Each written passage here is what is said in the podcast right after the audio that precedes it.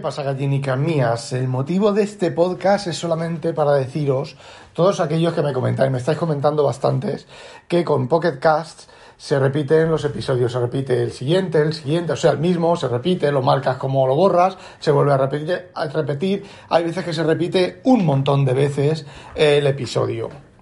Y bien, eso solo pasa en Pocket Casts, parece ser que solo en eh, Android, y os voy a decir, os voy a explicar ¿Por qué pasa? Y la solución. ¿Por qué pasa? Muy sencillo, porque ese programa es una puta mierda pinchada en un puto palo de mierda. Desde que los tíos pasaron al modelo de pago, yo no sé cuánta gente estará pagando, pero desde luego que la aplicación está poco menos que abandonada. Bien, la solución. La solución es borrar la caché del Pocket Cast. No sé cómo se hace, ¿vale? Estará en alguna opción de no sé dónde o tendrá algún programa que la borre, un programa externo que la borre, pero sé que cuando alguien ha tenido problemas, la solución ha sido borrar la caché de Pocket Cast. Él se montará, a ver, también es cierto que Evox tampoco es que brille por su eh, por formatear bien los RSS y por mantener el RSS en condiciones, ¿vale? De vez en cuando se le va la pelota, te, te borra todos los, los ficheros de todos los los podcasts del RSS, otras veces te añade más, pero bueno, es cuestión de los programas de podcast, solo falla el Pocket Cast. O sea que la culpa es de Pocket Cast. Recordad esto cuando os, os pasen estas cosas. A ver, Penny de Discord suele usar Podcast Addict en Android y dice que ese es el que menos problemas le da en, en Android. Yo en iOS Tampoco es que haya probado muchos, en su momento probé Castro, pero no me gustaba mucho la forma que tenía. Es, Castro es complicado de, configurar a tu gusto. Una vez configurado, pues a lo mejor con todo esto de que envía automáticamente a las diferentes listas, lo baja, no lo baja, según lo configures, y también pagues la cuota, pues, a ver, yo llegué a tener, el Castro lo llegué a tener bastante bien configurado con las diferentes listas y demás. Eh, de, todas de maneras, para un, programa de escuchar podcast, eh, no me terminaba de convencer con tan, tan complicado. Y así yo, el que yo uso es Overcast. Lo compré en su momento, hace unos años, bueno, hace unos años, sí, hace tiempo, ¿vale? Hace años. Eh, cuando estaba en modelo de suscripción, creo que le pagué algo de dinero, alguna suscripción, le he dado algún tip de estos. Eh, llevo ya bastante tiempo que no, que no le doy nada. El tío no cambia nada del programa ni nada, pues yo tampoco le doy dinero al, al tío, básicamente. Eh, bueno, eh, yo uso, eh, como os he dicho, Overcast y no tengo ningún problema. Evidentemente yo solo escucho en, un iPhone. Se sincroniza bien, ojo, se sincroniza bien entre diferentes iPhone y diferentes iPad y demás. La interfaz es, bueno, pues ya sabéis, una interfaz súper sencilla, pero es que yo quiero un programa de podcast sencillo. Yo no quiero ahí tener opciones que si en el audio del podcast sale caca, va a la lista de caca y cosas de esas. Así que, bueno, pues el motivo del podcast es contaros esto. Ahora os voy a contar alguna cosita más y bueno, eh, todavía no os voy a contar nada sobre el router, sobre mi nuevo router, sobre mi nueva Fritzbox. Eh, simplemente que bueno, que está yendo bastante cojonuda. De vez en cositas que tengo que ir cambiando a lo largo del tiempo y ya os contaré. Sí que os voy a contar si alguien que diseña sistemas operativos, si alguien que está en, en, lo es un minglanillas de estos de mando intermedio, mando superior, de diseño y ergonomía de sistemas operativos y usabilidad de sistemas operativos, de sistemas operativos, sobre todo macOS, os voy a decir una cosita. Cuando, y es fácil de detectar, ¿vale?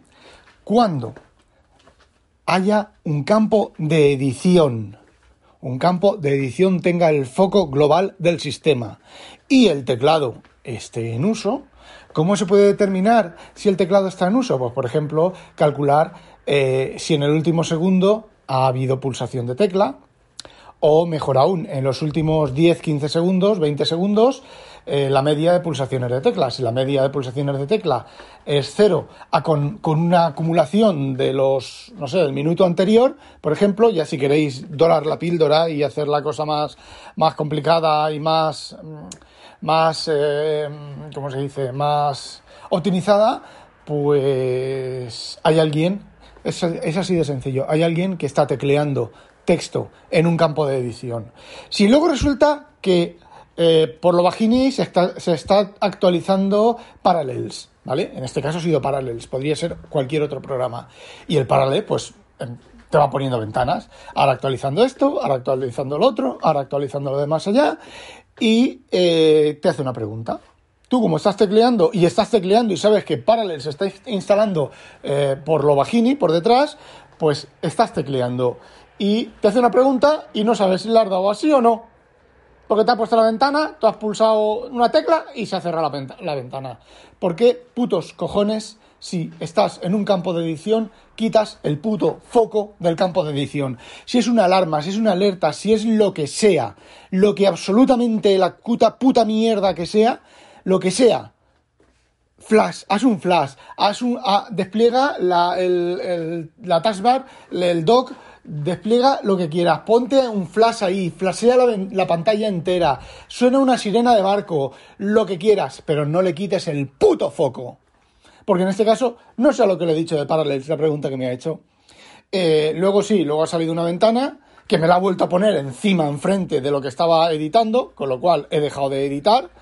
Ya, ya digo, bueno, pues voy a atender el puto programa. Entonces me ha dicho que sí, que había cambiado un driver de modo kernel y que tenía que ir a, a las opciones estas de seguridad y activarlo. Vale, bueno, pues lo he activado, me ha pedido reiniciar y entonces he terminado de teclear lo que estaba tecleando y entonces eh, he reiniciado el Mac. Sí, ya sé. Pues si estás instalando el Parallels, ¿por qué tecleas? Pues porque es mi ordenador y porque lo estoy usando y no quiero perder el tiempo quedarme bobico mirando la pantalla como el Parallels se instala y va en la barra de progreso. Eh, 33%, 34%, 35%, ¡yujú! 35%, chipi guay. Pues no, los ordenadores son para usar. Los ordenadores son para que te sirvan a ti y, tú no los sirvas a él. Y recuerdo muchas veces quedarme bobico con, en Windows 95 y en Windows... Eh, en Windows XP también, esos programas que tenían 10 o 12 disquetes, como iba clon, clon, clon, clon, y veía la barra y leía, y meto el siguiente disquete, clon, clon, clon, clon, pero esos tiempos, esos tiempos pasaron a la historia. Y me toca muchísimo, muchísimo, muchísimo los cojones. Eh, Windows 10 lo hace, no lo hace tanto como macOS, pero macOS cualquier pop-up de cualquier aplicación te salta adelante y te tapa el campo de edición. Si no estás haciendo nada, si no estás tecleando nada, vale, pues bien, salta al campo porque te requiere tu atención. Pero hay otras mil millones de maneras de llamar la atención en un sistema operativo. Pero no, te tiene que poner el foco delante. Además, es una aplicación que se está ejecutando en background. A ver, tú tienes una aplicación con el foco que es, que es la que estás usando ¿Para qué cojones una aplicación de background se pone en foreground y me saca un puto mensaje? No, no, es un error de diseño horroroso. Y vale, ya está, eso quería desahogarme, eso es lo que quería contaros, no olvidéis sospechosos habitualizaros y que orden por culo a todos, sobre todo a los diseñadores de sistemas operativos. Ala, mi mujer me reclama que quiere pitanza, que son la hora de las tostadas, el desayuno. Ala, que os la pique un pollo belga, a demonio.